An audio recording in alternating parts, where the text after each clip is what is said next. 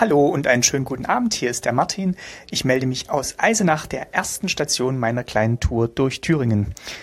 Es ist ein bisschen kühler geworden. Es war ja heute ein schöner, warmer Sommertag. Ich sitze jetzt in meinem Hotelzimmer im Haus Heinstein, bisschen überhalb von Eisenach, mit Blick auf die Wartburg. Äh, das Fenster ist geöffnet. Was ihr unten hört, sind die Gäste des Restaurants, die jetzt noch zu Abend essen. Und ich will jetzt mal den Tag ein wenig Revue passieren lassen und ein, euch ein bisschen erzählen, was ich denn so erlebt habe und äh, ja, warum ich überhaupt diese Reise mache. Die Idee hatte ich schon länger. Ich wollte einfach mal durch Thüringen fahren, weil ihr habt ja in unserer Urlaubsfolge schon gehört, man kam ja dann auch, wenn man in der DDR gewohnt hat und in Thüringen gewohnt hat, doch nicht so weit rum. Das lag einerseits an den Verkehrsmitteln, andererseits auch an den mangelnden Urlaubsplätzen, wo man dann hinfahren konnte.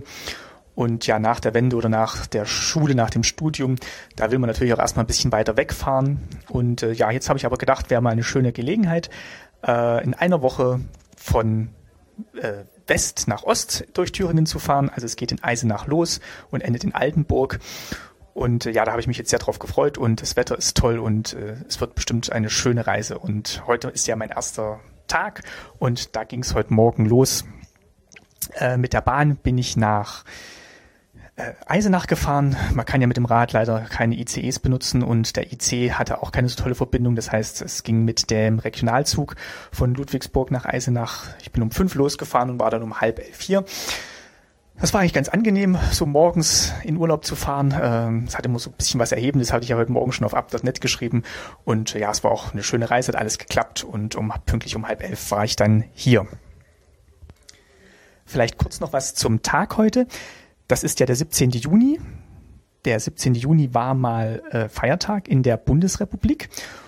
Und zwar der Anlass für den 17. Juni beziehungsweise für den Feiertag war eben der 17. Juni 1953, der Tag des Volksaufstands in der DDR, an dem die Bürgerinnen und Bürger aufbegehrt haben gegen drakonische Arbeitsforderungen oder Arbeitserhöhungen seitens des Staates. Zum gleichen Lohn sollte einfach viel mehr gearbeitet werden, um den Produktionsrückstand aufzuholen, um wettbewerbsfähig zu bleiben. Und äh, ja, das war eben der Anlass für die Bürger, so eine Art Generalstreik auszurufen. Die Bürgerinnen und Bürger, die haben dann die Arbeit niedergelegt, auch befeuert ein wenig durch den Sender RIAS, also den Radio im, das Radio im amerikanischen Sektor. Und einer der Redakteure damals am Mikrofon war Egon Bahr. Und ja, dem wurde dann sogar nahegelegt, dass er jetzt mal nicht so viel mehr über die Aufstände berichten sollte, nicht, dass dann dem Westen noch Einflussnahme in Ostpolitik hätte vorgeworfen werden können. Und äh, Egon Bahr kommt aber trotzdem zu dem Fazit, ähm, wie die Stuttgarter Zeitung heute Morgen schreibt, den Artikel verlinke ich nochmal. Eines steht für Bahr im Rückblick aber fest, und jetzt kommt ein Zitat, wenn die sowjetischen Panzer nicht gekommen wären, wäre die DDR schon damals am Ende gewesen. Also doch ein denkwürdiger Tag. Ich finde nach wie vor der schönere Feiertag, also nicht aus Grund des Anlasses, aber so ein bisschen doch aus Grund des Anlasses, denn es zeigt, dass das wäre halt ein Feiertag gewesen, der zurückgeht auf ein Ereignis, wo die Bürger aktiv versucht haben, ihre Situation zu verbessern. Ich finde mit dem 3. Oktober, das ist zwar, da ist zwar der Anlass auch ein schöner, die Vereinigung nämlich, aber es ist, kommt immer so ein bisschen von oben, finde ich, der 3. Oktober. Das ist halt da, wurde der Einigungsvertrag unterschrieben und das finde ich finde ich sehr, sehr wichtig, aber das zugrunde liegende Ereignis des 17. Juni finde ich eigentlich für die Bedeutung der beiden deutschen Staaten und das Zusammenwachsen und ähm, ja, die friedliche Revolution eigentlich das aussagekräftigere Datum. Ja, so eine Idee von mir ähm, oder meine Meinung, vielleicht könnt ihr mal in den Kommentaren schreiben, die es jetzt übrigens auch gibt hier bei der Wandzeitung, was ihr dazu meint, aber ja, ich finde den 17. Juni eigentlich einen denkwürdigen und äh, feierwürdigen Anlass. Und äh, ja, das Wetter ist auch toller als am 3. Oktober, finde ich. So, kommen wir mal zu Eisenach. Da bin ich ja, wie gesagt, heute Morgen angekommen. Eisenach hat äh, 41.000 Einwohner. Ich glaube, so die Kernstadt hat sogar nur 33.000. Also ist eine wirklich kleine ja, Kleinstadt im Thüringer Wald. Der Hainich ist nicht weit weg, der große Wald-Nationalpark und eben die Wartburg ist hier. Außerdem wurde Johann Sebastian Bach hier geboren, also ist wirklich getränkt mit Geschichte hier die Stadt. Und ich will euch auch gar nicht jetzt zu viel erzählen, was es hier an Geschichte gibt. Das könnt ihr vielleicht selber alles rausfinden, wenn ihr mal hier seid. Also es lohnt sich auf jeden Fall. Und rausfinden könnt ihr das am besten bei einer Stadtführung. Und die habe ich nämlich auch gemacht. Stadtführung ist überhaupt ein tolles tolle Sache, die ihr auch mal in eurer eigenen Stadt machen könnt, finde ich. Da lernt man dann doch ganz schön viel, auch wenn man da jeden Tag an Häusern und äh, Straßen vorbeigeht. Die Geschichte dahinter weiß man meistens dann nicht, auch wenn man da schon länger lebt. Und im Urlaub bietet sich natürlich an, dass man da in der Stadt, äh, die einen beherbergt, dann auch mal so ein bisschen rumgeführt wird und erklärt bekommt, was es denn hier so zu sehen gibt. Und es war so eine klassische Altstadtführung, also es geht da vom Stadtschloss äh, geht es dann so ein bisschen rum dann äh, zu den äh, wichtigen Geburtshäusern von Johann Sebastian Bach und ähm, zum Lutherhaus, da sage ich später noch was dazu. Zum Nikolaitor ging's und ja, war eigentlich eine ganz, ganz nette Führung. Und äh, einen Punkt möchte ich jetzt aber mal gesondert herausgreifen. Da mache ich jetzt auch meine Kapitelmarke und das heißt, es gibt jetzt vielleicht auch ein Bild zu sehen, wenn das klappt mit dem Upload. Und zwar ist das der Innenhof des Martin-Luther-Gymnasiums. Also das Martin-Luther-Gymnasium äh, ist ja eines von drei Gymnasien in Eisenach und da führte uns unsere Führung vorbei. Im Zusammenhang mit der Lateinschule, auf die Martin Luther gegangen ist, äh, kamen wir eben auch auf dieses Gymnasium zu sprechen. Und das fand ich, äh, hat einen ganz tollen Charme. Also es ist in so alten Gemäuern, gibt's da so ein, äh, sind die neuen Schulgebäude da so eingelassen und alte Gemäuer und neue Schulteile ergänzen sich so. Also man kann dann von einem Gebäude ins andere laufen und die Schulklassenräume sind dann auch auf die Gebäude aufgeteilt. Und am tollsten fand ich aber den Innenhof mit so einem ganz großen alten Baum in der Mitte, der dann Schatten spendet für den Hof und äh, ja, ist ein ganz tolles Ambiente und ich wäre da, glaube ich, auch gerne Schüler hier an diesem Gymnasium gewesen. Ich selber war ja auch an so einem kleinen Gymnasium, das auch ein Altbau war und ich finde, das ist dann immer so ein bisschen, ja, bisschen schöner dazu, äh, als Schüler zu sein, als in so einem zweckmäßigen Neubau, der dann doch so ein bisschen Kühle ausstrahlt. Und also wirklich, das hat mich, hat mir ganz sehr gefallen. Äh, ihr könnt es auf dem Foto vielleicht sehen, da habe ich so ein Panoramafoto gemacht. Also da in den Pausen zu sitzen, das wäre bestimmt toll. Und dann wollte ich noch was zum Lutherhaus sagen. Ähm, das Lutherhaus ist nicht weit weg von dem Martin-Luther-Gymnasium. Und zwar hat äh, Martin Luther dort gewohnt, während er eben die Lateinschule in Eisenach besucht hat. Und zwar hat er dort gewohnt von 1498 bis 1501.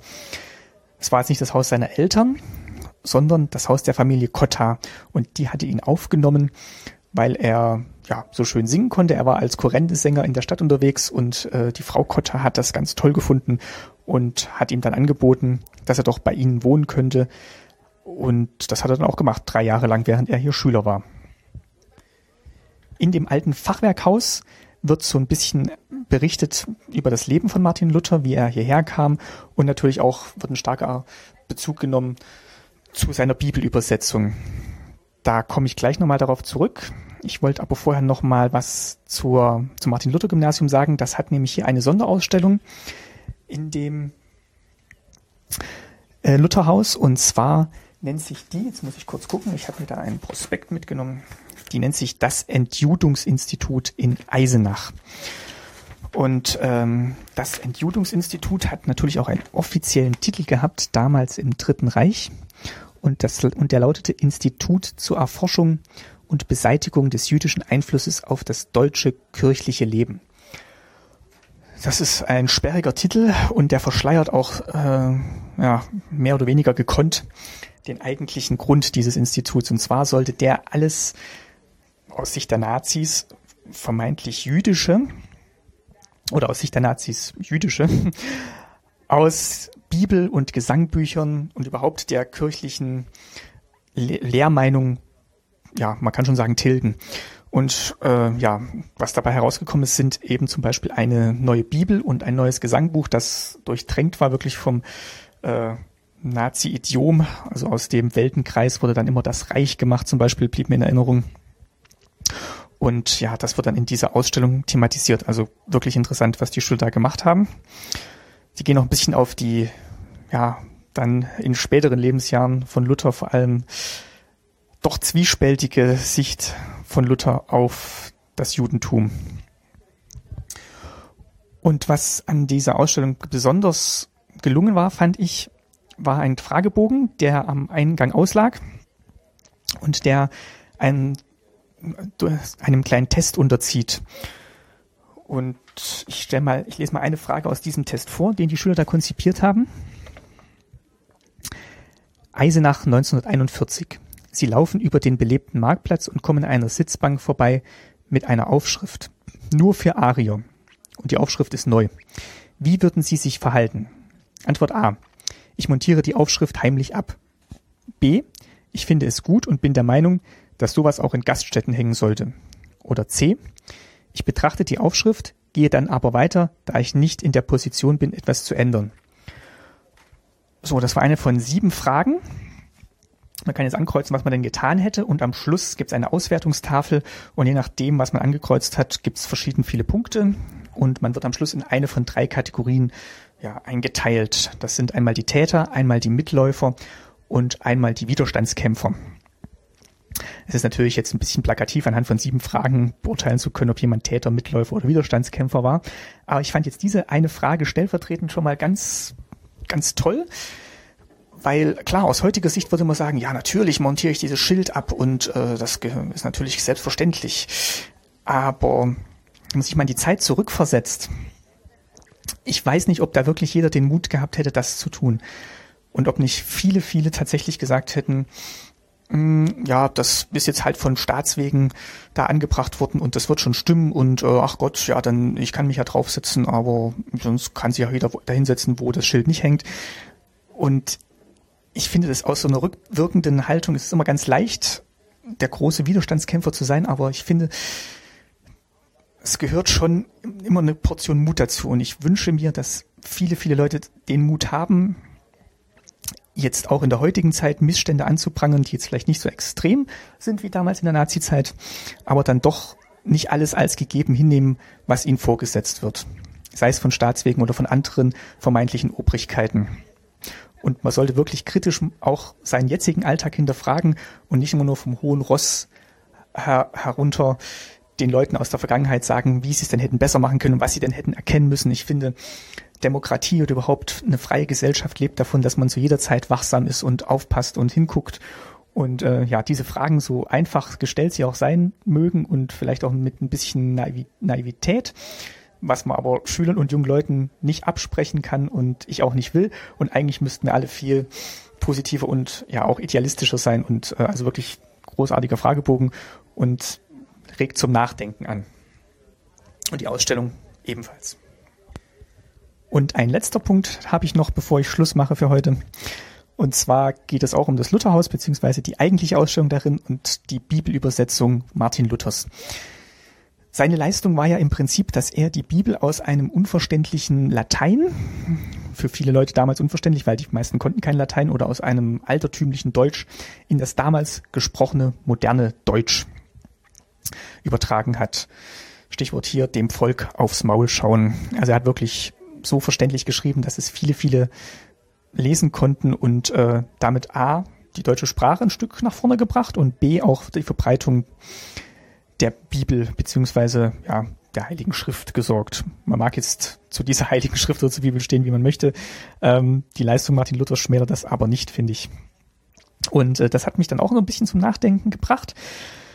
Und zwar auch nochmal im Zusammenhang mit der Präsentation, wie das Museum eben diese Information rübergebracht hat. Das war teilweise auf äh, ja, Texttafeln und dann gab es da auch Computer mit Multimedia-Anwendungen, die eigentlich alle so ein bisschen wie aus den frühen 90ern aussahen, also wirklich nicht schön, schlechte Typo und äh, hat eigentlich keinen Spaß gemacht, das zu bedienen.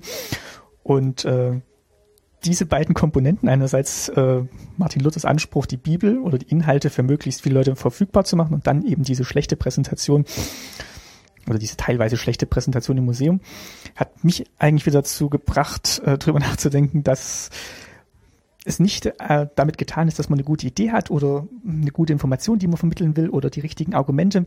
Man muss ja auch immer richtig rüberbringen und man könnte auch sagen, vermarkten. Und das ist vielleicht auch was, was vielen Nerds, Geeks oder überhaupt vielen Leuten vielleicht ein bisschen abhanden gekommen ist, die Vermittlung der eigenen Position und Inhalte. Man geht immer davon aus, die anderen werden schon verstehen, was ich meine und ist doch ganz klar, ich verstehe es ja auch und das muss man doch jetzt alles nicht mehr groß erklären. Und an so, an solchen Gelegenheiten komme ich dann doch wieder drauf, dass doch, man muss es erklären. Man muss vielen Leuten vieles erklären. Einem selber muss ja auch manches erklärt werden. Man selber weiß ja auch nicht alles und so geht es auch anderen. Also nur die richtigen Informationen zu haben, hilft nicht. Man muss ja auch richtig rüberbringen und dann auch in der Sprache der Leute, an die man sich adressiert. Und das beendet eigentlich so meine Überlegungen zum heutigen ersten Urlaubstag. Ist vielleicht auch ein schöner Gedanke, was mit Podcasts erreicht werden kann. Inhalte vermitteln, senden, die Sprache sprechen, die gerade gesprochen wird und Informationen und Themen transportieren. Ja, das war's von meiner Seite für heute. Morgen früh besuche ich dann endlich die Wartburg. Und dann geht's morgen weiter nach Gotha. Da melde ich mich dann morgen Abend wieder mit einem neuen Zwischenbericht.